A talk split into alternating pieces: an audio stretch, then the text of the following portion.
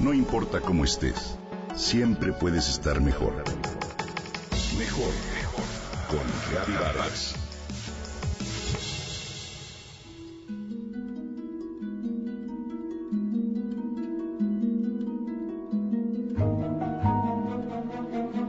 Nació un 8 de enero de 1942, día en el que se cumplieron 300 años de la muerte de Galileo. Stephen Hawking nació en la ciudad de Oxford. Estudió en el University College de Oxford, donde se licenció en 1962 con los títulos de físico y matemático. Fue un chico con una vida normal que destacaba por su brillante inteligencia. A finales de ese año inició sus estudios de doctorado en el Trinity Hall de Cambridge. En 1963, en una sesión de patinaje sobre hielo, Stephen resbaló y tuvo dificultad para reincorporarse. A los 22 años de edad fue diagnosticado con un trastorno degenerativo muscular, la ELA, o esclerosis lateral amiotrófica. De acuerdo con los médicos, la enfermedad acabaría en pocos años con su vida. Lo que es un hecho es que su vida no fue la misma a partir de ese momento. Sus limitaciones físicas incrementaron aún más su actividad intelectual. Con todo, su intelecto, su vivaz sentido del humor y sobre todo su fuerza lo convirtieron en un símbolo de posibilidad infinita. La cosmología fue una materia especial para Hawking, pues siempre se preguntó por el origen del universo. A esta dedicó sus estudios de posgrado en la Universidad de Cambridge, institución con la que siguió vinculado hasta su final.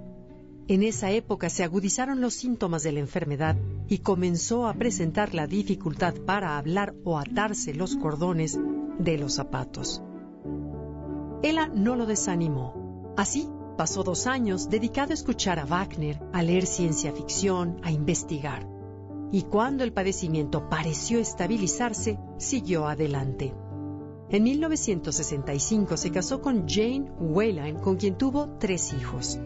Después de 25 años, se separó y el científico se fue a vivir con una de las enfermeras que lo cuidaba, Elaine Mason, con quien se casó cinco años más tarde. Stephen se convirtió en estrella mundial por la fuerza con que se agarró al mundo. En 1985 una neumonía empeoró su salud y entonces nunca más pudo usar su voz. La enfermedad lo dejó en una silla de ruedas, incapaz de hablar sin la ayuda de un sintetizador de voz, redujo el control de su cuerpo a la reflexión de un solo dedo y el movimiento de sus ojos. Pero Hawking siguió, se asió con fuerza a la vida en 2014 presentó un polémico artículo sobre la existencia de los agujeros negros y en 2015 se refirió a la vida extraterrestre. Su vida en sí fue todo un reto a los límites. Es autor de numerosas obras, incluido el libro de una breve historia del tiempo, fusionó la teoría de la relatividad de Einstein con la teoría cuántica para sugerir que el espacio y tiempo comenzaron con el Big Bang y descubrió que los agujeros negros no son completamente negros y emiten radiación, por lo que es probable que se evaporen y desaparezcan. Viajó por todos los continentes, ganó premios y se convirtió en una suerte de ícono de la cultura popular. Tenía al menos 12 títulos honoríficos. Recibió el premio Comandante de la Orden del Imperio Británico y en 2009 la medalla Presidencia de la Libertad, el más alto honor civil de Estados Unidos.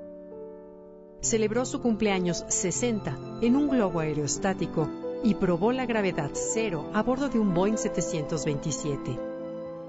Quiero demostrar, decía, que la gente no debe estar limitada por discapacidades físicas si su espíritu no está discapacitado. Falleció el pasado 14 de marzo de 2018 a los 76 años de edad.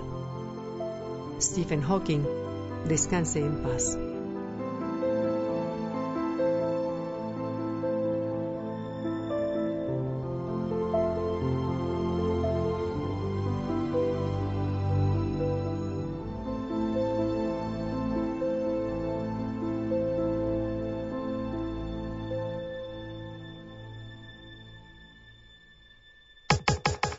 Comenta y comparte a través de Twitter. Gaby-Vargas. Gaby-Vargas. No importa cómo estés, siempre puedes estar mejor. Mejor, mejor. Con Gaby Vargas.